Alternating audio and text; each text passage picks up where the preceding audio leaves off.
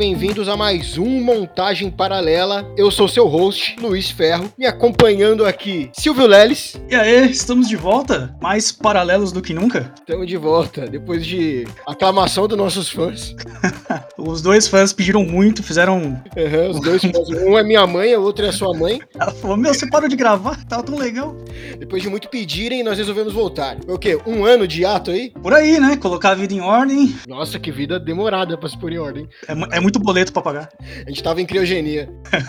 a gente acordou antes, né? Era pra acordar em 2090. Mas é isso aí, voltamos, deixamos de preguiça e voltamos a fa pra falar de filme e série. Acabou voltando até num momento bem, bem propício, né? Porque tem bastante coisa saindo, é, bastante filmes estão filmes e séries, né? Que estão voltando aí, até com a volta dos cinemas, as produções aumentaram e agora tem bastante coisa pra gente tratar aí. É, é agora tem cinema, cinema presencial já tá com tudo, né? É, feliz, felizmente, né? Felizmente.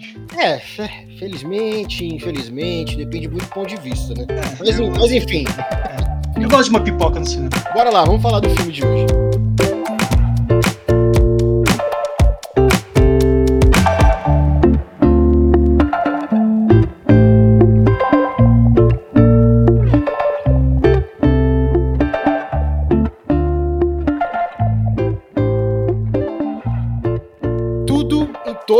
Lugar ao mesmo tempo. Apresenta Evelyn Young, uma imigrante chinesa que luta para conseguir se manter nos Estados Unidos. Ela cuida do pai idoso, tem um casamento em crise, enfrenta problemas com a Receita Federal e ainda lida com uma crise com a sua filha. Tendo isso em vista, uma história bastante mundana, né? Bem comum, inesperado com, com os rumos que essa história toma, né? Bem inesperado, né?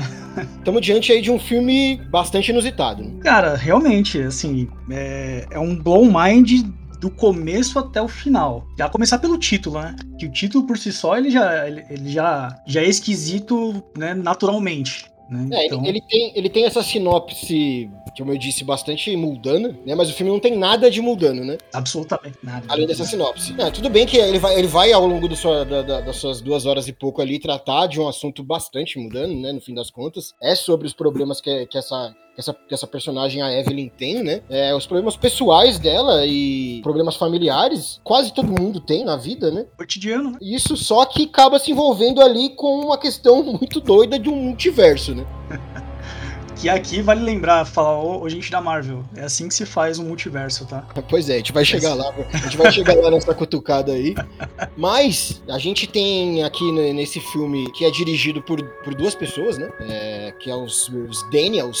São, são duas, dois, né? dois, dois diretores que chamam Daniels, eles não são parentes. Apesar que eles trabalham, eles. É, não é o primeiro projeto que eles trabalham, né? Juntos. Eles parece que eles têm aí uma parceria já que já fizeram vários outros. Sim, um é o Daniel, é o Daniel Kwan e o Daniel Schweinert. Sei lá como pronuncia o nome desse cara. Acho que é isso aí mesmo. Mas a galera chama ele dos, dos Daniels, né? Que eles sempre trabalham juntos, né? Eles sempre dirigem juntos. E como você falou, eles têm essa parceria já faz um tempo. Mas era uma parceria que antes eles faziam um clipe, né? De, de música. Uhum. Eles não estavam muito voltados pro cinema. Eles fizeram uns clipes bem legais de umas bandas que eu gosto muito, tipo Foster the People, sabe? Eles fizeram uns clipes de umas bandas bem legais. E dá pra ver que eles gostam dessa pegada mais é, psicodélica, né? Uma coisa mais não usual. É, que clipe, é, clipe tem uma linguagem muito diferente da do cinema, né? Então não sei se dá pra gente ter muita base a, a, a partir do momento que a gente só olha a obra deles dentro dos clipes. Uhum. Mas eles têm um filme antes, né? Antes do, do, desse que a gente tá falando, que é o filme com o Daniel Radcliffe, que é o Swiss, Swiss Army, Swiss Army Man, né? É que no Brasil aqui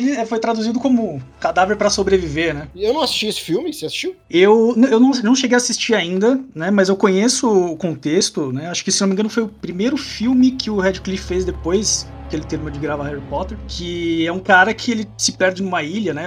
Ele tá numa ilha e ele tem como companheiro lá um cadáver. Interpreta esse cadáver é o, o, o Radcliffe. Não foi só esse, né? Eles, eles fizeram também é, Intersea Ball, que é um, qual, que é, qual que é a pronúncia. Fizeram um em 2020, Omnibolt. Então eles tem aí uns projetinhos que eles trabalham, nada muito.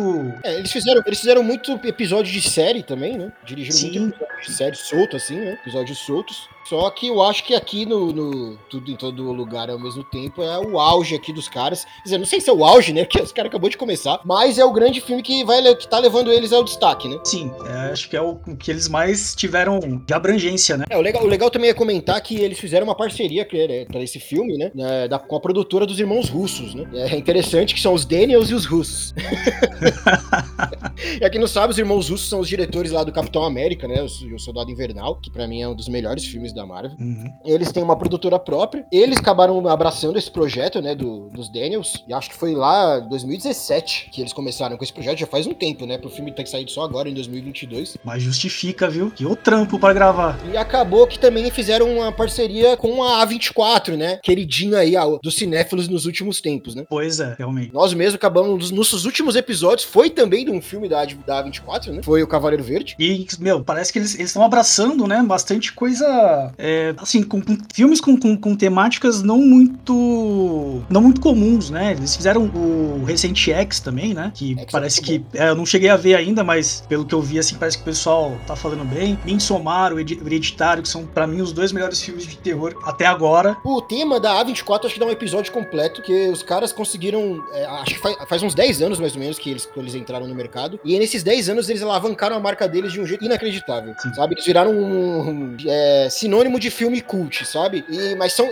não é à toa, são filmes bons. É, e eles abraçaram muitos tipos de filmes. E a filosofia dos caras é realmente valorizar a arte em si, né? Valorizar o trabalho artístico. É, ao invés de, de, de ficar pensando em superproduções, em grandes efeitos especiais, é mais deixar o autor fazer o seu trabalho. Sair um pouco daquele cinema pipoca, né? Aquele blockbuster. Eles acabaram ficando muito, muito conhecidos mesmo com o cinema de terror, né? Eu acho um pouco exagerado, mas tem uma certa razão. E a galera diz que eles fizeram a revolução aí do, do novo terror, né? Veio com a bruxa, veio com o Midsommar, veio o Hereditário. São filmes que realmente são muito interessantes. Né? É, o farol é terror, né?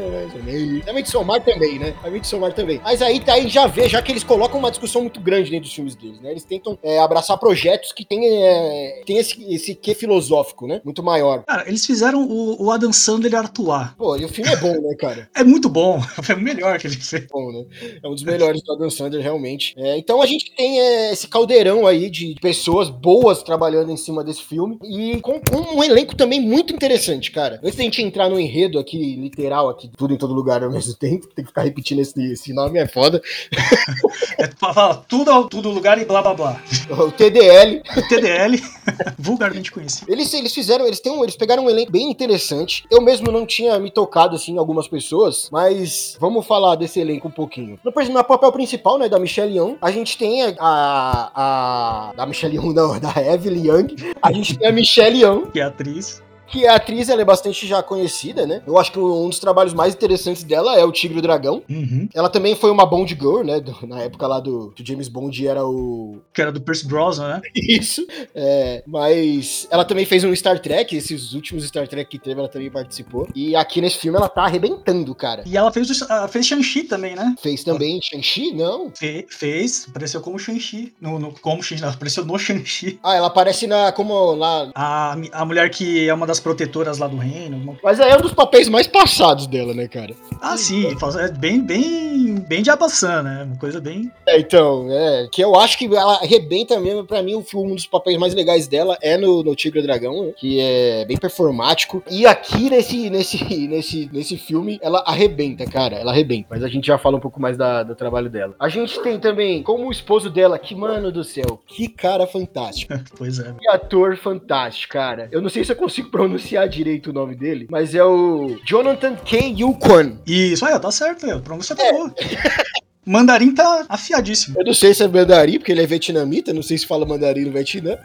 Nem sei se, se esse Jonathan aqui faz parte do nome dele mesmo. Eu acho que é só um nome artístico. Nome artístico, né? Só pra não ficar. Ah, igual a Michelle, acho que a Michelle também não deve ser o. É, a Michelle também acho que não é nome dela mesmo, não. É uma parte do nome artístico que ela se. E, cara, se você não reparou nesse ator, ele é o dado lá do Goonies, cara. É ele? Ele é o dado do Goonies. Ah Ele também é o short round do Indiana Jones. Lembra desse personagem? Lembro, lembro. O que acompanha o, o Harrison Ford. Isso, que é engraçado pra caramba. É, porra, não, nem me toquei, velho. Nem... É ele, cara. Caramba, que legal ver ele de volta, hein? Muito legal. E ele Você- voltou com tudo, cara. Com que tudo. personagem incrível. Que personagem incrível. As viradas de, de chave que ele dá pra, pra incorporar as personalidades, puta. Incríveis. E, puta, eu também não tinha me tocado que era ele, só me toquei quando eu fui pesquisar pra gente fazer a pauta aqui, que eu vi a carreira dele e falei, caramba, esse cara, velho. O cara fez pérolas e ele deu uma sumida, né? Ele ainda faz parte do, do, do de cinema, mas ele teve projetos próprios dele, ele abriu uma, uma projeto pra cineastas vietnamitas e tal. Então acho que ele focou muito mais nisso. Mas ver essa volta dele num, num papel tão interessante, tão bem atuado, cara, muito legal. E me pegou muito de surpresa, porque. Eu acho que pegou quase todo mundo de surpresa, porque no começo é um personagem tão desinteressante. Você fala, mas esse cara deve ser um, Puta, um bunda, né? um bunda, um bunda. E depois ele vira. Nossa, velho, cara ficou muito. Assim, envelheceu bem, né? Você percebe que ele abraçou bem aí o, o mundo do cinema e, né, tanto na produção quanto na atuação, o cara tá afiado. Só pra situar, né? Aqui ele faz o personagem Waymond Wang, que é o esposo da, da, da Evelyn, né? Dentro do- da história do, do filme. Isso. A gente também tem o James Wong, que faz o papel do pai da Evelyn, né? O Gong Gong. Que ele- o James é sensacional também, tá em uma porrada de filme. Tem muita coisa esse cara Todo filme americano que tem um chinês é ele. tem dele. Não, inclusive ele tem um personagem também como o Kei-Yun Kwan, que é muito interessante, que é muito fincado na cultura pop, que é o, o Lopan, do, do Aventureiros do Bairro Proibido, cara. É o vilão, né? É o vilão principal do filme. É, né? pô. Eu acho que foi aí que ele se consagrou, né, na, na, na indústria. Pra... É, Eu acho que é o papel, o maior papel dele, né? Ele fez muitos papéis menores. Ele também tá no Blade Runner, pra você ter uma ideia. Tem um vendedor chinês lá no Blade Runner que o Harrison Ford para pra comer aqueles lamen que ele come. E ele tá lá também. Olha os dois aí, ó, os dois com o Harrison Ford, né, cara? Harrison Ford fazendo, fazendo família aí. Mas ele também, o James Young, fez muito, muito papel, cara. O cara é um monstro aí da, da indústria de cinema. Só que é desses caras que fica muito ali, né, por baixo, né? É uma participação. Eu lembro de uma participação que ele fez no The Big Bang Theory também, que ele era dono de um restaurante chinês. Isso, tem também. Ele tem muita participação em série, cara. Muita participação em série. Essas séries policiais, muita, muita participação. A gente tem também aqui, acho que é o maior nome desse elenco, né? Que é a James Lee Curtis, que tá fantástico também, cara. Tá sensacional, velho. Ela- Sabe, ó, é extremamente corajoso você ver uma atriz tão consagrada pegar um papel que, que, é, que, é, que é coa- coadjuvante, né? Uhum. Não é o personagem principal e papel assim que ela tem que ter um trabalho físico muito interessante, porque ela tem um corpo muito normal, né? Sim, é Halloween, por, por exemplo, né? O franquia Halloween é Ela marcada. é, por- ela é, uma, ela é uma, uma, uma das deusas aí dos filmes de terror, né, cara? Sim, como- é assim, é, é engraçado ver ela num papel tão caricato, né? Muito caricato. Bom, e pra finalizar, a gente, acho que é a, ma- a menos conhecida aqui desse, desse elenco, né? Atriz que faz a filha da, da Evelyn, Stephanie Yusu. Ela faz a Joy Wayne, que é a filha da Evelyn, né? Que é um, também é um ponto, um ponto focal aqui na história. Mas ela é a mais novinha, né? Do, do elenco. Ela fez coisas muito pequenas, principalmente em teatro. A coisa maior que ela fez, eu acho que foi a The Marvelous Miss Maisel, que é da, uma série da Amazon, que é muito legal. Essa eu não vi. É bem legal. Eu acho que é a, a, coisa mais importante que ela fez. O resto, E eu tô vendo que ela fez. Ela tá no Shang-Chi também. Ela faz a Su, que é a, a amiga do, do Shang-Chi. não, quem faz a sua é a.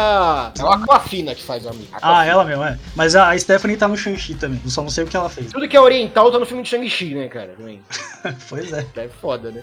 Deve ter, mas o que ela faz também deve ser, puta, um papel muito pequeno, cara. É, não teve nada muito proeminente, né? Foi umas coisas menores. E isso que é legal, né? Porque a partir desse filme, a recepção que ele teve aí do, é, da crítica e do público, né? Tá dando holofote pra essa galera que tá começando, ainda mais atores chineses que não tem tanta visibilidade, fica até meio, meio estigmatizado na indústria, é, por só fazer, né? Como você falou, o, o cara só faz o tiozinho da barraca, Fica nos estereótipos, né? Fica nos cara? estereótipos, né? Então, eu acho que isso, pelo menos, é, seja aí o começo de um, de um olhar mais, mais, mais atencioso pra essa galera. Vamos ver, assim, a gente tem vivido um momento de, de querer ver mais esse tipo de, de coisa, né? Querer trazer mais essas pessoas pra dentro da, da, da indústria. Afinal, é, são histórias, são, são pessoas que vivem. Aqui a gente tá tratando de uma história de uma família imigrante. E isso não, não é nada de outro mundo, cara. Uhum. Sabe? Quantos imigrantes existem nos Estados Unidos e essas pessoas construíram aquele país, né? Nada mais justo do que a gente começar a colocar essas pessoas nessas histórias. Sim, com certeza. E já, assim, já não é sem tempo, né? A gente teve aí vários, alguns exemplos, não digo nem vários, né? Porque, vai, tirando, tem, tem o Bruce Lee, o, Ja- o Jack Chan, o, o Jet Li, mas tudo no núcleo de filme Kung Fu. De ação, de comédia, é meio que, né? É como a gente falou, tá? Num tipo de personagem. Eles, eles geralmente são chamados para um tipo de personagem muito específico. A Michelle Yeoh, eu acho que ela é uma, é uma, é uma atriz, por exemplo, que foge bastante desse, desse núcleo estereotipado, porque ela fez muitos personagens legais, diferentes. Né? O próprio 007, ela foi uma Bond Girl, né? apesar de achar esse título e esse tipo de coisa bastante tonta hoje em dia, mas ela foi, né? Na época era muito importante, apesar de achar também esses James Bonds do, do Pierce Brosnan as belas de umas porcarias. É bem, é bem besta, né? O primeiro, o primeiro só o GoldenEye que serve, o resto. Ah, o. GoldenEye, o GoldenEye só serve pro jogo.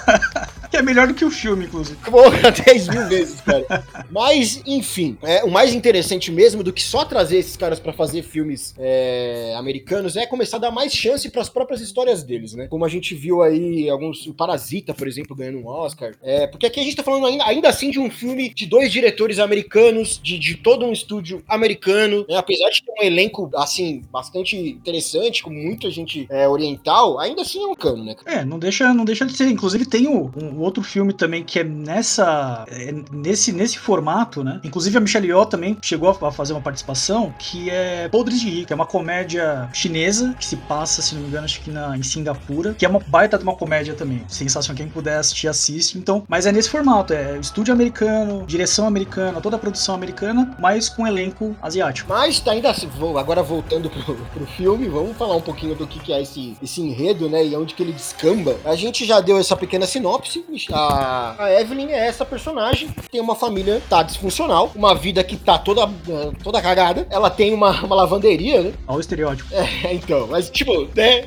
Ele, eu acho que, eu acho que o filme faz propositalmente, ele cria o estereótipo pra poder quebrar o estereótipo. Sim. Pra gente poder ter essa, essa quebra de expectativa. Uhum. Então ela tem essa lavanderia, ela tá com. Mano, ela tá com várias questões acontecendo ao mesmo tempo na vida dela, né? Ela tá com problemas com a, em relacionamentos com a filha, que a filha é lésbica e ela, por ser de uma família chinesa tradicional, ela não sabe lidar bem com isso. Ela tem problemas com o marido, que ela meio que já não aguenta mais o cara, né? Eu acho que, sei lá, o jeito positivista dele demais acaba irritando ela, né? É, ele é muito, ele é muito É muito legalzão, good vibe, É, e ela é toda pra frente, né? Tipo, aquela pessoa que se estressa e faz, acontece. É, ela é retraída, né? Ela tá super retraída. E ele é super, super positive vibrations, né, cara? Pra caramba. E ela tem também um problema com o pai, que é um pai af- af- afastado da vida dela, né? É um pai que ela não tem contato, é um pai que ela teve problemas no passado no- do- de, de relacionamento, mas agora tem que cuidar dele, né? É, e, e o pai que só critica ela, né? É, na verdade, a gente não vê isso, né, na, na- no filme. Ela fala,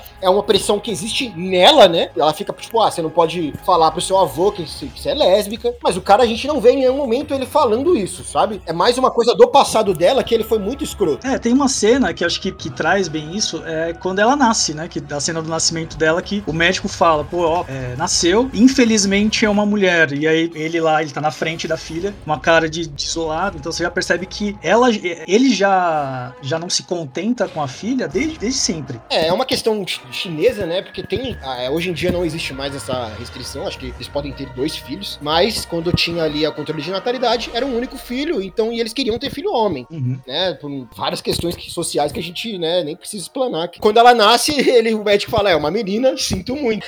é foda. E aí, é. fora, fora que aí ela, ela acaba, ela acaba se, se, se relacionando com, com o marido dela, né? Que não é o cara que o pai quer pra ela. E eles decidem ir embora pros Estados Unidos. E o pai meio que, tipo, ó, você não faz mais parte da minha vida, né? Você não faz parte dessa família. Meio que corta a relação com Segue ela. teu rumo aí. É, e ela vai viver nos Estados Unidos. Então aí, aí ela não tem mais relação com esse pai. Até o momento que ela tem que cuidar do idoso ali, né? E, e, sabe, é difícil você viver uma vida de pressão social e você se desprender dela. Então você vê que ela repete com a filha os mesmos erros que o pai cometia com ela. Sim. né? Então esse ciclo ele acaba sendo difícil de se quebrar. Ainda de- dentro desse caldeirão de, de, de problemas, ela tá com problema com a Receita Federal Quem, quem não, né?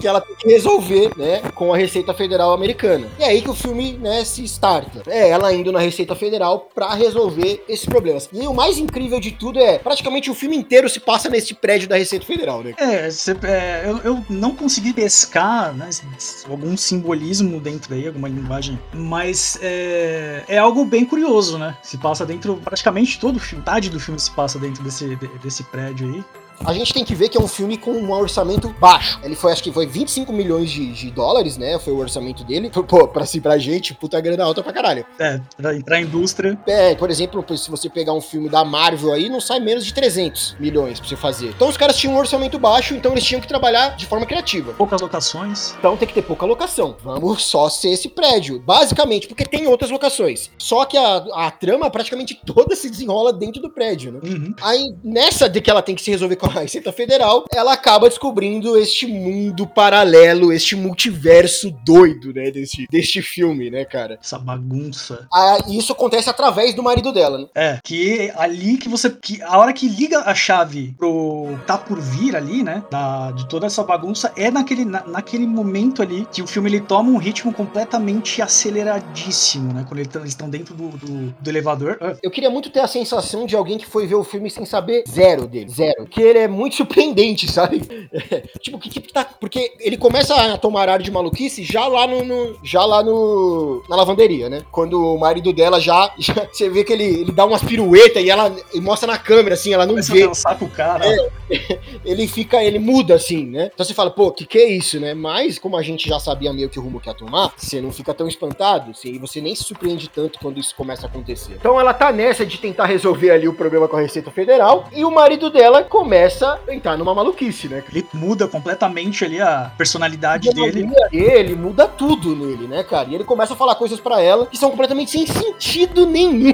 tipo, e aí são sem sentido pra gente até a gente começar a entender as regras desse mundo, né, cara? Que demora, hein? Demora um. É, demora um pouquinho. Demora um bocado. Demora um pouquinho, mas eu acho que ela é super bem explicada. Cara, eu não saí de nenhuma forma confuso entender como funciona esse multiverso desse. desse... Não, é real, realmente, assim, por isso que é uma coisa, pelo ritmo do filme, pela quantidade de regras que tem, né, pra entender o multiverso, é um, queira ou não, é, é um desafio você dar, dar lógica para tudo isso e fazer com que essa lógica ela fique bem amarrada dentro de um roteiro. E, né, e o filme faz isso sensacionalmente bem. Sim, o roteiro desse filme ele é primoroso, cara. Assim, se tem uma palavra para descrevê-lo, ele é muito bem amarradinho, assim, num tema que ele tá muito atrelado com uma cultura muito mais pop, assim, do que de um filme arte, que é a questão do multiverso. A gente pensa nesse tipo de coisa, você vai falar o quê? De um quadrinho. Você vai falar de Marvel. De Marvel, é, é. Tá em voga hoje aí na Marvel, né? Então os caras pegaram um tema muito pop, da cultura pop, e trouxeram para um filme que tem ar filosóficos muito maiores, né? E consegue te explicar de uma forma muito clara. Então, isso que é uma coisa que é, a gente vê, por exemplo, eu acho que essa mescla, né? Pegando um exemplo assim, eu acho que é, é muito, é muito parecido com o roteiro de Blade Runner, né? Você pega ali um, um contexto completamente absurdo, absurdo não, mas distante, é, e aí a partir daquilo você trabalha aí muito, não só a, o lúdico, mas também esse lado mais, mais filosófico, né? De, de existencialismo, de relações. Entendo, eu entendo o que você quer dizer, principalmente no sentido filosófico. Você pega Blade Runner, que é tipo uma temática cyberpunk, é, que também é, é bastante de, de, de, cultura pop, de que você dá ar filosófico. Mas eu acho que Blade Runner tinha um caminho muito mais fácil. É, a ficção científica ela já é filosófica por si, sabe? Uhum. Você pegar a temática cyberpunk, a temática em si já abre escopos de discussão imensos, cara. Só que é a primeira vez que a gente tenta tratar de um tema de multiverso com ares filosóficos e dentro de, um, de, um, de uma trama que parece tão simples, parece tão mundana. E aí no meio você coloca umas coisas tão absurdas. Isso, eu acho que o caminho aqui parecia muito mais pedregoso. Só que, cara, parece que os caras fizeram de um jeito tão simples, tão natural. É, parece que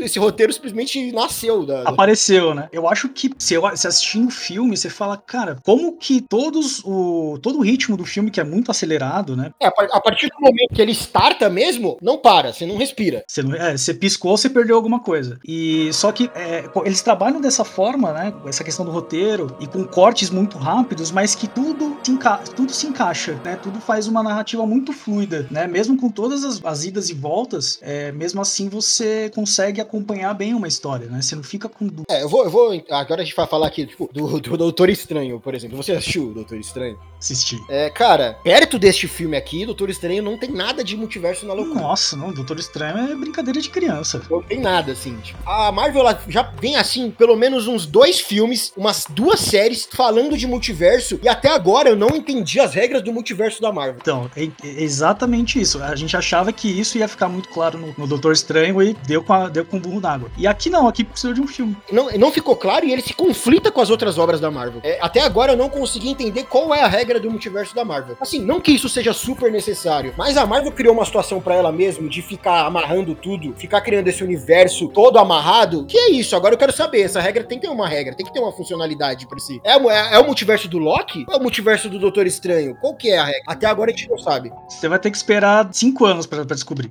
Pois é, aí a gente tem um filme aqui, duas horas, consegue tratar do tema multiverso de forma completa, completa. Ele não te deixa nenhuma dúvida, né? E como ele funciona. A, a diferente do, dos multiversos ali que a gente vê na Marvel, você não vai fisicamente para um outro universo, né? A sua mente, ela se, se, se conecta, ela entra em alinhamento com a sua mente de outro universo, né? Então você consegue ter aquele conhecimento daquela outra vida. Então, né, você não, não, você não vai lá pro, pro multiverso, né? Você não, você não se desloca até ele. Por isso que tem essa do marido dela, né, fazer essa mudança repentina, que é outro, outra pessoa, né? Outro outra consciência, né? É, outra pessoa tem, entrando na consciência da, da, daquela consciência do marido dela, né? É, é essa ideia para mim ela é um pouco até meio triste, cara, sabe? Pensa você, você podendo ver as ramificações da sua vida e todas as possibilidades que você podia ter tomado e não tomou. E é um tema aqui no filme, né? Quando ela olha para a vida dela, quando ela viu que ela podia ter sido uma bailarina famosa, lutadora de kung fu fudida.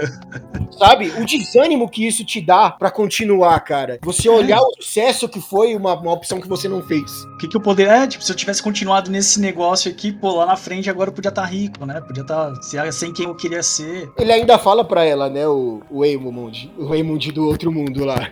Que, tipo, ela é a pessoa perfeita, que ela, ela é, tipo, o ponto focal de tudo que é errado. Ela fracassou em tudo. As erradas que pode ter na vida, ela tomou. então ela consegue acessar todas as outras vidas dela. Então ela seria uma candidata perfeita para resolver esse problema que eles estão tendo, que é uma outra, uma outra personagem, que é a antagonista do filme, tá com uma ideia de destruir todo esse multiverso, né, cara? Ela quer controlar, né? Ela quer. É, não acho que ela queira controlar, cara. Eu acho que ela queira que acabe mesmo, sabe? Pra ela não há mais, mais nada, não há mais. O fim é só o, o propósito, né? Ah, é, tanto é que acho que ela fala alguma coisa relacionada, né? A terminar tudo, uma coisa. Tinha ali a rosquinha que é. Nossa, esse foi a sacada, nossa. É um negócio que vai puxar tudo, é, é tipo um buraco negro. Um buraco né? negro. Tempo que vai acabar com todos esses multiversos, acabar com todas as realidades, né? E essa personagem é nada mais nada menos que a própria filha dela, né? Por, por ser filha dela, ela também tem a mesma habilidade de, de controlar, o, de, de andar pelo, pela, pelas consciências de uma forma muito fluida, né? Pois é, então. E aí já cria todo esse conflito que ela já tem com a filha, né, cara? Tem uma parte muito interessante, né? Que ela fala sobre a, a escolha sexual da filha, né? Tipo, e, a, e, ela fala, mano, você é assim em todas as realidades, velho. Em nenhuma realidade você consegue aceitar que, que, que eu sou lésbica, mano.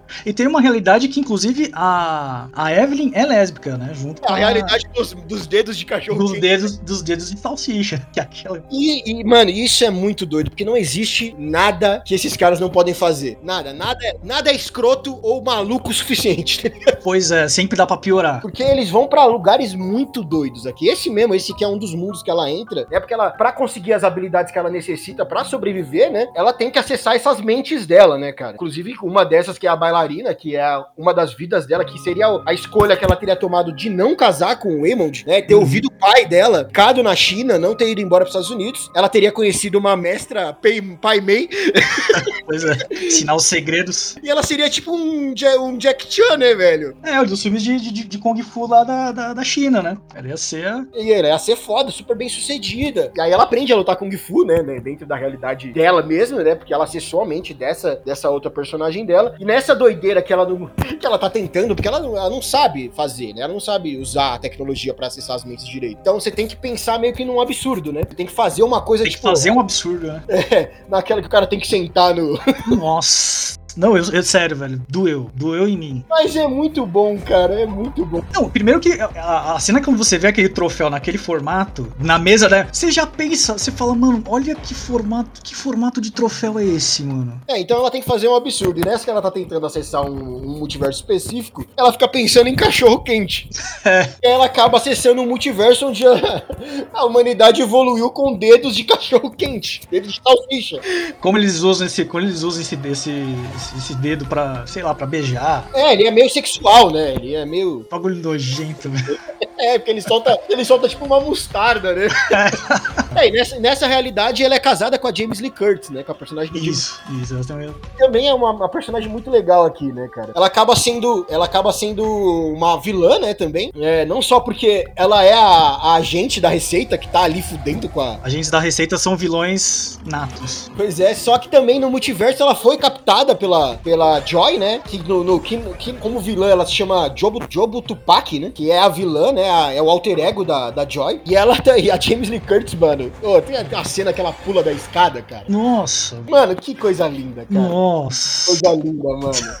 Maravilhoso. O filme tem cenas de ação muito boas, mano. Muito bem coreografadas, sabe? O próprio o Kei, o Kei Wan, que é o, o Emond, que é, que é o marido dela, ele é, ele é artista marcial na vida real. Então, cara, mano, a cena que ele luta com a pochete, cara, Nossa, sensacional. que ele arrebenta os caras. Uma das coisas, uma das melhores coreografias de arte marcial que eu já vi e a, e a mais aleatória também. Como ela vai usando, né, as coisas, a- até as vidas, as vidas mais mundanas que ela acessa, a vida que ela acessa que ela é uma dessas dessa galera que fica com placa na rua, girando. Pizza, né? E ela usa isso com escudo. Ela usa, usa isso pra ser um escudo na luta, né, cara? E é sensacional. Não, a coreografia da- da- das lutas aqui é, mano, maravilhosa. E uma, da, e uma, uma curiosidade é que a Michelle Yeoh, ela não é artista marcial. É, e ela faz muito filme, né, de arte Ela marcial. fez muito filme de arte marcial, mas ela não é artista marcial. Ela usa. Ela é dançarina. Acho até que esse. Bailarina. É bailarina, paro, né? Que, que ela faz, assim, pra cenas de luta. Geralmente é- o preparo, o condicionamento é feito. A dança aux- auxilia ela nisso, né? É, e ela utiliza dublês, né? Pra fazer aí algumas cenas mais, mais difíceis. Mas por incrível que pareça, ela não é artista marcial. Eu achava que eu achava que era, viu? Eu não assisti o filme, mas depois eu fui pesquisar e vi que não. É, pelo nível de filmes que ela faz. Mas não precisa, né? Mas ser é muito bom, né? Ser ajuda bastante. E o filme tem uma cena, tem cenas de ação muito legais. Muito legais mesmo, assim. Muito, muito legais, cara. Dá quebra-pau, assim, qualquer filme de super-herói. Tá merda. Tem uma, uma cena específica que é plasticamente muito, muito bonita, muito bem feita, que é a cena do corredor, quando a, a Joy, a, a, Jo- a Jobo aparece a primeira vez, né? E ela vai mudando enquanto ela dança. E ela ah, muda vai mudando a roupa, né? vai mudando a roupa, vai fazendo toda uma maluquice e é confete. Cara, que cena plasticamente muito bonita, cara. Não, e é realmente, cara, me lembrou muito aquela cena da, da Arlequina no, no filme da.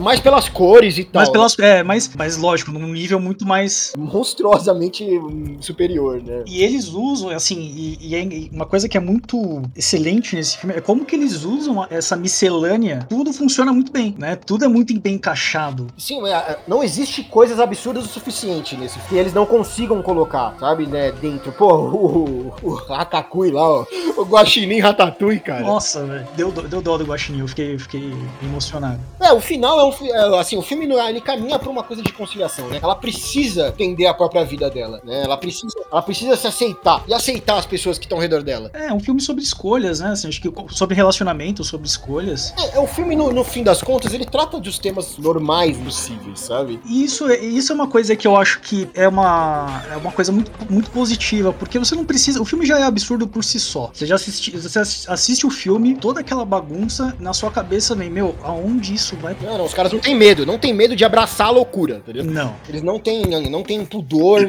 Até uma cena que eles viram, que elas viram pedra, cara. Puta, que... pedras contemplando nada, as pedras conversando, né? né, cara? Depois a pedra se mexe. Tudo muito, muito bem encaixado, sabe? Muito bem encaixado. O roteiro vai sendo construído e vai te dando as coisas, vai te dando as informações de uma forma muito, muito boa. Que você não fica perdido, apesar de toda a loucura que o filme tem. Toda a ação incessante que ele te coloca. Ele não te deixa perdido. Não, isso que, que é excelente no- em relação a, a isso. Por isso que o final, eu acho que foi um final, assim, com um tema muito simples e que era muito necessário. Porque chega no final, ele te dá esse, esse senso, essa identificação, né? Não é uma coisa muito absurda, na verdade, o que ele tá falando, né? Ele tá falando sobre escolhas, sobre... Todos nós vamos nos, nos- nos identificar, né? Sentir empatia. Quem, quem nunca se pega deitado no, no travesseiro e fala, mano, lá 10 anos atrás, se eu tivesse escolhido B ao invés de ter escolhido A, que, como é que seria minha vida? Não, até quem nunca sabe, pensou sobre a vida, tipo, meio que estagnada, sabe? Não consegue ver a beleza do que tá ao seu redor, né? Não consegue, porque ela tinha, assim, o marido dela tinha os problemas dele, mas, puta, ele é um cara que tava sempre junto, um dos momentos mais emocionantes do filme. Ele é muito. Ele é parceirão, né? Aquele cara é parceirão. Sabe, o momento que ela percebe o quanto ele era um cara especial é um momento muito bonito nesse filme, cara. Ele é o contraponto dela. A, a filha que ela não entende, sabe? O pai, na qual ela fica tentando agradar, mas na verdade ela devia sempre, desde o começo, ter jogado tudo, falando, mano, eu sou quem eu sou. Sim. Sabe? Você tem que me aceitar, e se você não aceita, tchau, sai da minha vida. Pois é, e quem, e, e quem, né, nunca viveu momentos em que você pensa em só agradar a outra pessoa, seja da família, seja. É, é muito,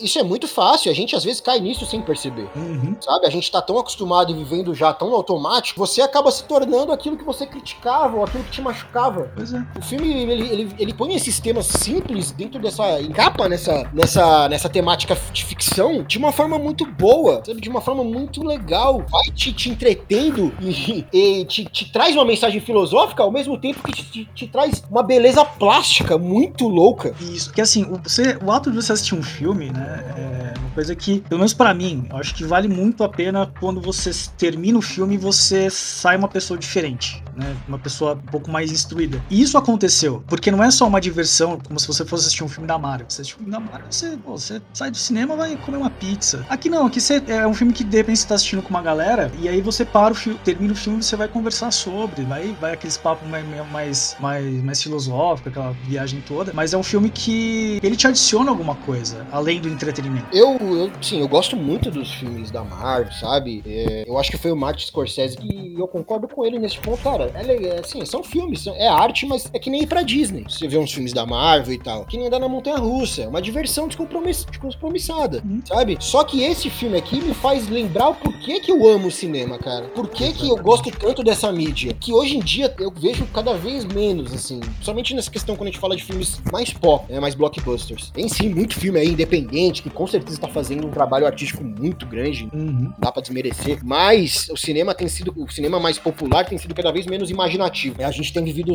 é, de enlatado em enlatado, o cinema não cria mais nada, só fica fazendo filmes baseados em tal coisa, baseado em um livro, baseado em um quadrinho, não há mais obras originais, e eu vejo uma crise de roteiro inacreditável, sabe? Faz muito tempo que eu não saio de um filme satisfeito, sim, mesmo. E você fala, porra, Esse roteiro tava muito bem amarrado, sabe? Eu saí, eu, eu saí de tudo em todo lugar ao mesmo tempo com uma sensação de refrescância e querendo discutir o filme. Em vários outros filmes dos últimos tempos que eu tenho assistido, eu saio querendo discutir os furos. pois é, Quantos furos teve nesse roteiro, cara? pois é, e você acha vários, né? Então, é, eu achei assim uma experiência extremamente refrescante. É o, é o prazer de você sentar numa cadeira e você desfrutar de um bom filme. É aquela coisa, é o contar história, né? Mas é contar a história de forma que a pessoa que tá assistindo ali, ela, ela tenha um, algo, a- algo a mais, né? Que ela tenha aí um, um conteúdo a mais pra sair. Ser- assim, eu gosto também dos filmes da Marvel, filmes de super-herói de modo geral, é, mas pra mim já não passa mais do que um entretenimento, né? Um motivo de você chegar lá no cinema, de repente com os amigos e assistir um filme e beleza, depois vamos sair, vamos comer alguma coisa. É isso que você falou, né? O prazer de você assistir a um filme né? e aquele filme ele te modificar de alguma forma. É, e aqui o legal é que, como eu falei, ele traz um tema muito que o Nerdola acaba, vai- acaba, acaba se interessando, né? Que é a questão da, da- da- do multiverso, que tem, tem estado em voga, né? Principalmente por conta da Marvel. E, ele- e aí você vai ver um filme que você acha que é só essa coisa de, ah, é uma ficção com ação doida. Não é, não é. Ele tem, sim, muita bagagem por trás dele. Muita bagagem. É um filme que, assim, acho que o público em geral, né, assim, não sei se. Acho que é um filme que ou você ama ou você odeia. É, apesar que teve uma, uma, uma, recep- uma receptividade muito grande da, do público, né, de crítica também. Foi, foi talvez o filme mais, mais bem elogiado aí da, do ano até agora. Mas não é um filme que eu acho que talvez todo mundo assistiria com prazer. Não sei se ele é pra todos os gostos. Eu não sei, a gente tem que parar de ficar nivelando as coisas assim, sabe? É, que senão a gente nunca vai apresentar nada pra um público maior. Aí eu acho que também é um dos grandes problemas desse filme, principalmente aqui no Brasil, né? Esse filme tá estreando, já estreou, né? No dia 23 de junho, aqui no Brasil. Isso aqui, ele estreou em março nos Estados Unidos, cara. Ele veio estrear aqui, o quê? Três, quatro meses depois. Só porque nos Estados Unidos ele teve um buzz muito grande. Senão nem ia estrear aqui. Aí a galera ficou pedindo, pedindo, veio alguma produtora e resolveu soltar o filme aqui. Só que tá soltando o filme aqui sem nenhum marketing, sem nenhuma propaganda. Esse filme merece receber propaganda pra caramba, cara. Por aí, devia ter coisa na Paulista e não tem nada, nada. E é um, e é um puta de um, de um assunto, assim, né? Dá, dá um, um material de marketing fenomenal, né? Assim, Dá, dá sim, Trabalhar esse conceito do multiverso dentro do marketing. E como a gente falou, ele é plasticamente, visualmente muito interessante, que daria pra trabalhar um marketing muito bom. Uhum. Só que, como eu falei, veio pra cá pro Brasil só porque tá fazendo um barulho lá fora, senão nem teriam trazido. Como acontece geralmente com os filmes da A24. Muitos acabam nem chegando aqui, como o próprio Cavaleiro Verde, acho que nem saiu no cinema. O, fa- o Farol, acho que, teve, Não sei, acho que Farol viu cinema aqui sim. acho que foi uma ou duas salas, mas acho que foi uma ou duas salas também. E ele tá vindo aqui com pouquíssimas salas. Tá? Nossa, é um circuito extremamente limitado. Isso faz muito mal. Aí o filme não vai fazer dinheiro. Aí vai falar, ah, vamos trazer. Trazer pra quê? Ninguém vai ver. Eu vi aqui, ele custou 25 milhões, né? E ele fez 80 e poucos milhões lá fora. 83. Pô, ele foi um sucessaço lá. Fez, fez quatro vezes o que ele, o que ele gastou, sabe? Lá fora ele tá sendo muito ovacionado. Como eu falei, é por isso que trouxeram, né? Por isso ele, ele é o filme mais lucrativo da A24. Com razão. E que bom, né? Que bom que a, que a 24 tá tendo essa, esse retorno positivo, que, co- como você falou, é um, é, um, é um estúdio que preza pela arte e também pelo entretenimento. Os filmes da, da 24 são. Eles conseguem mesclar essas duas coisas. E isso é um incentivo para que eles continuem insistindo dentro desse, desse cenário, que, meu, tá vindo muita coisa boa. Tá vindo realmente muita coisa interessante. Tomara que eles não se percam aí no meio do caminho. A 24 ela, ela, ela criou um fenômeno muito interessante que não é comum de se ver, que é o fã da produtora. Pois é, né? Realmente. Criando uma- um secto de fãs específicos, ser o fã da A24. Sem pensar assim, eu acabo me enquadrando nesse. Quando eu vejo que é da A24, eu quero, já, Já, quero abriu, já cresce o olho. É meio que inevitável. Ao mesmo tempo, acaba criando um certo elitismo, que, ah, é a da A24, você não sabe o que é filmes bons. E isso é uma bobagem, cara, porque os caras. É da pessoa, tem pessoa que é blazer mesmo que Isso que acaba, sabe, querendo ser o diferentão. sequestra a marca e acha que. E eu acho que é o contrário, né? A gente tem é mais aqui difundir o trabalho dos caras, que é um trabalho que tem sido muito consistente na qualidade, né? É, e, meu, tomara que tenha mais pessoas indo ao cinema, né? Não só para no, no caso do, do entretenimento, mas de algo a mais, né? E a, eles falou, acho que a gente incentivando aí o pessoal a, a consumir mais esse tipo de filme é só. Porque, queira ou não, é uma coisa que até me incomoda um pouco. Ir no cinema e às vezes você só vê filme que, que tá em cartaz lá. Pega aí o filme- a semana do, do, do, do Doutor Estranho, cara. Você não tinha mais nada passando no cinema, como fosse Doutor Estranho. Eu acho que eles podiam, eles podiam, eles podiam mudar, colocar o esse filme na maior, na maior parte das salas do Doutor Estranho, você coloca na salinha lá no, no, no fundo. Ainda mais agora, que o Doutor Estranho já nem tá mais no circuito, cara. Né? Podiam, podiam ter feito um trabalho de marketing melhor com esse filme aqui no Brasil. É assim, é um filme que ele, como ele tem uns cortes muito rápidos, ele é extremamente luminoso, extremamente colorido, já fica um aviso também aí pra quem tem fotossensibilidade, tá preparado, né? Então assim, é um Ah, filme será? que- Eu não, eu não acho ele tão estroboscópico assim, sabe? Ah, apesar, dele ter cor... é, apesar dele ter cortes muito rápidos e ser muito colorido, eu acho que o que fica piscante na sua cara, assim. Mas realmente, tem partes que você tem que tomar cuidado. Os cortes não, é que os cortes são muito rápidos, é muita coisa, você fala, mano, É, eles fizeram um corte bem moderno, né, cara? Que é bem de corte de, de internet, né? Corte de Jequiti, não, tem muito corte de Jequiti. Mas funciona muito. Assim, a, a minha expectativa pra esses irmãos, eu ia falar irmãos Daniels, Não, já ficou, já virou, né, praticamente, mas né? é do seu irmão, né? Depois, do, depois da, das Wachowski, agora a dança é Irmãos Daniels. Os irmãos russos, as Wachowskis e os Daniels E agora. os Daniel. A moda agora é fazer dupla. Pra... Tem dupla sertaneja, agora dupla cine- cinematográfica. Eu espero muito, coisas muito boas desses caras. Eu vou atrás agora do trabalho deles, com certeza. Eu vou ver outros filmes que eles fizeram antes. Também impressionou, realmente. O roteiro também é deles, a direção é deles. Então, e, e o, que me, o que mais me impressiona assim nesse filme realmente é o roteiro, porque eu me pego muito no roteiro. É, eu gosto muito da coisa plástica, eu gosto muito do visual. Mas eu, eu, por exemplo, eu relevaria uma direção mais mambembe se tivesse um roteiro muito amarradinho, entende? Pra mim o roteiro pesa muito. Assim, Esse filme tem um roteiro muito amarradinho. E é muito bom em vista da quantidade de informações que você tem em tela. Então acho que isso é, é realmente algo a ser muito levado em conta. Cara, a ideia de colocar um terceiro olho na testa dela, cara, Nossa, aquele olho de boneco, é incrível, porque é como, sei lá, aquele final é como se ela tivesse abri- aberto o olho da mente, né? é, ela, ela dominou a- o Paranauê do multiverso. E ela entendeu tudo que ela tinha aqui, tudo que tava acontecendo, né? Ela entendeu o que tava de errado com ela mesma, né? Então ela abriu o terceiro olho, né? E ela lutando, e ela lutando depois dessa essa cena final da luta na escada. Mas o mais legal é a simplicidade desse olho, né, cara? Que é simplesmente um olho de um boneco. É o olho do boneco. De um boneco. E aí eu pego mais uma vez, é meio que inevitável ficar fazendo esse paralelo com o Doutor Estranho. Que no final do Doutor Estranho ele abre aquele terceiro olho ridículo E é um CGI vagabundo. Que, mas esse nem é o problema, é a motivação daquilo. Por que, cara, aquilo? Então, não. Por que ele abriu aquele terceiro olho? Me diz, vocês conseguem? me- Eu vou ver várias teorias, várias. É porque. Mas não fica claro por que, que ele abriu aquele porra daquele terceiro olho. Eu sei por quê. Fala pra mim. Porque sim. Porque a Marvel quis. Porque a Marvel quis. Pra ficar, ficar maneiro. O Josh Whedon pediu, falou. Pra ficar maneiríssimo. Nem isso ficou, porque é um terceiro olho de uma CG extremamente mal feita. Nossa, que negócio feio. E, cara, eu não sei o que vai vir aqui daqui pra frente. Tem, temos aí mais seis meses de, de, de filme pra estrear. Mas tudo em todo lugar ao mesmo tempo já, pra mim, já tá aqui entre os melhores do ano. Acho muito difícil alguém tirar ele do meu, do meu top 1 aqui. Ah, realmente. E Michelle Young tem que ganhar o Oscar, minha amiga. Pelo amor de Deus. Porque ela entrega tudo. Entrega. Tristeza, ela entrega alegria, ela entrega ação. Cara, ela entrega de tudo. E o marido dela lá, o, Ken Yun Kwan, tem que ganhar É, coadjuvante. coadjuvante, cara. Porque, mano, que ator bom. E, cara, volta, cara, fazer filme. Mais filme, volta. Não, por favor, você vê que o meu Não, cara. vai ter um Indiana Jones novo aí, mano. Que a Disney já mostrou um, assim, uma, uma imagem. Pô, esse cara, mano, traz esse personagem dele de volta, mano. Ele, ele mais velho, né? Tipo. É, cara, que da hora que ia Mas ser. então, imagina, aproveita esse hype aí. Ia ser muito da hora, ia ser muito da hora, porque é um E aí personagem. já, já faz, já aposenta de vez o o Harrison Ford, que ele já não quer mais fazer Indiana Jones, já, e deixa ele como. A Harrison Ford quer fazer mais nada, né, cara? Ah, Harrison Ford quer só viver a aposentadoria dele em paz, cara. e ninguém deixa, né? É, pois é. Ficam só querendo trazer o cara de volta. Por mim, ele não voltava mais pra um novo Indiana Jones. Mas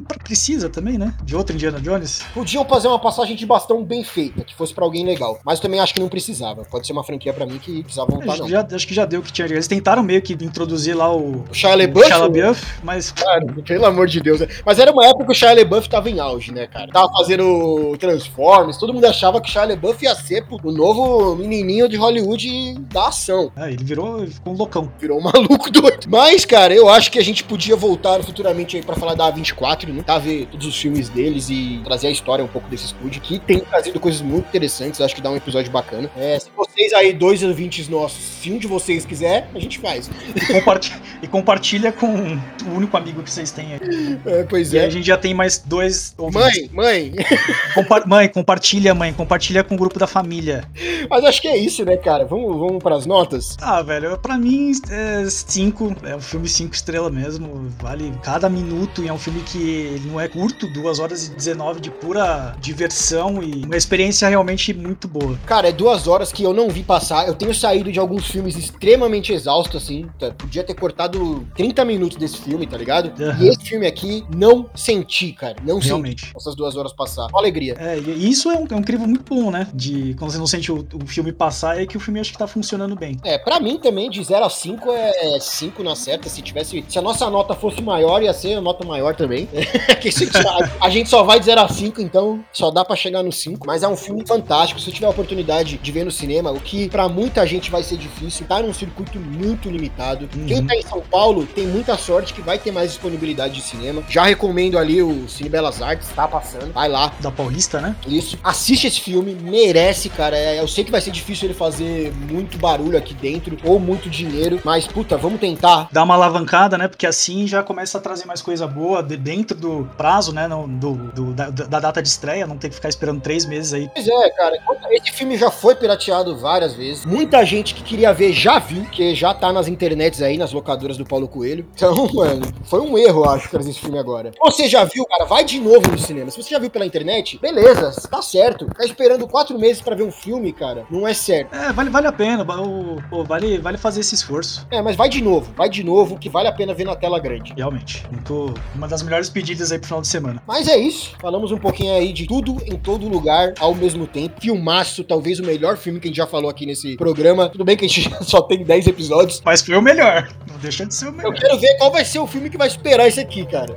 Pois é, eu acho, eu acho que vai demorar, viu? Mas a gente voltou, né? Montagem paralela voltou. Eu acho que voltou pra ficar, espero. Voltou. Vo- Agora a gente voltou agora pra ganhar o mundo. E até o final do ano a gente vai estar com cinco ouvintes.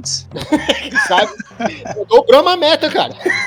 Aí, ó. Tá, Tamo com objetivo ousado. Estamos também nas redes sociais. Você falou do filme X, dá também da A24. Tem uma crítica nossa lá do filme X. Filme muito bom também. Vai lá dar uma olhada na nossa crítica. Esse não vai ter episódio de podcast, mas tem a crítica escrita lá. Também tem coisas que a gente tá soltando nas redes sociais, né, Pra dar uma movimentada. Se você ouve esse podcast, não nos segue, faça esse favor pra si, para nós. Vai lá e segue a gente. Que a gente tá, quer pagar os boletos. Pagar boleto, a gente tá maluco? Então a gente vai tentar soltar episódios aí quinzenais. Eu vou me esforçar, vou ver se eu consigo soltar eles semanalmente, porque na semana que vem a gente já grava mais. Mas vamos ver, vamos ver, sem colocar os pés na frente dos bois. Sei lá qual é a frase, cara. Colocar o carro na frente. Cara, foi um chapulinho isso agora, né? Sei, não sei. É colocar uma coisa na frente do boi. Mas é isso, gente. A gente se vê daqui 7 dias ou 15. A gente vai definir ainda. Mas a gente se vê futuramente. Isso com certeza. Seja aqui ou seja no multiverso. Multiverso das salsichas. Esse aí é foda, hein, cara. Tem que digitar com os pés. É isso. Um abraço. Valeu, pessoal. Até a próxima.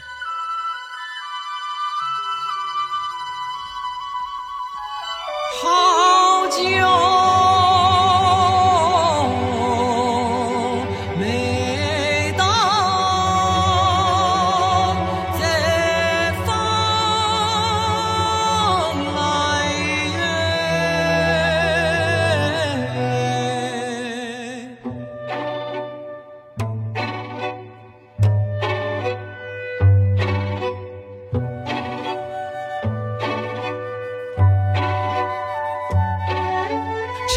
离。开来青苔泼凉水哟，长山呀呀。